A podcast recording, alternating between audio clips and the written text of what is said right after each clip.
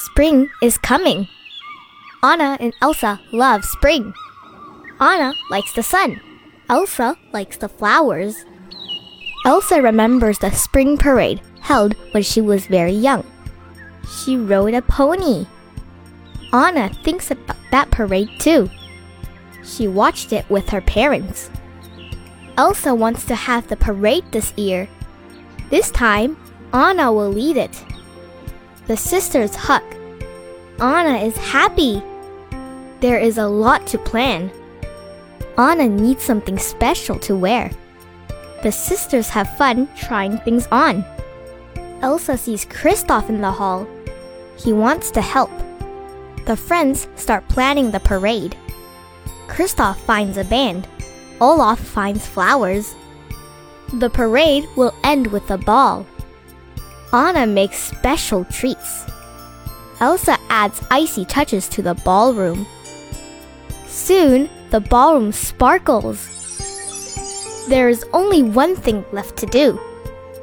Anna needs to find a horse to ride. Anna and her friends go to the barn. Anna sees Elsa's pony. He is too old to ride. Anna sees a horse. The horse is pretty.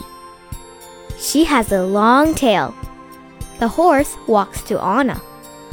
The horse trips and falls into a pond. Anna sees a nice brown horse. He looks strong. He can carry Anna. Olaf greets the horse. The horse is scared. He runs away. Anna sees a third horse. The horse tries to eat Olaf's nose. Anna is sad. She still needs a horse for the parade. Kristoff has an idea. He knows someone who can help Anna. Kristoff wants Sven to lead the parade. Anna agrees. Sven is perfect.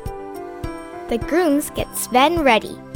They give him a bath. They shine his hooves. They brush his hair. The grooms are done. Sven looks great.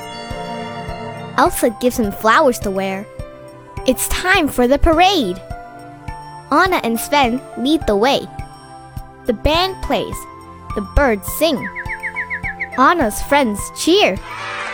Anna and Elsa walk back to the castle. It is time for the ball. The sisters are happy.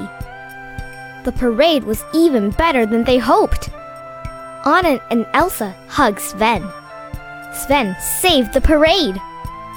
Three cheers for Sven. Hi, friends. Do you like spring? It is time to go out for a walk. See you next time.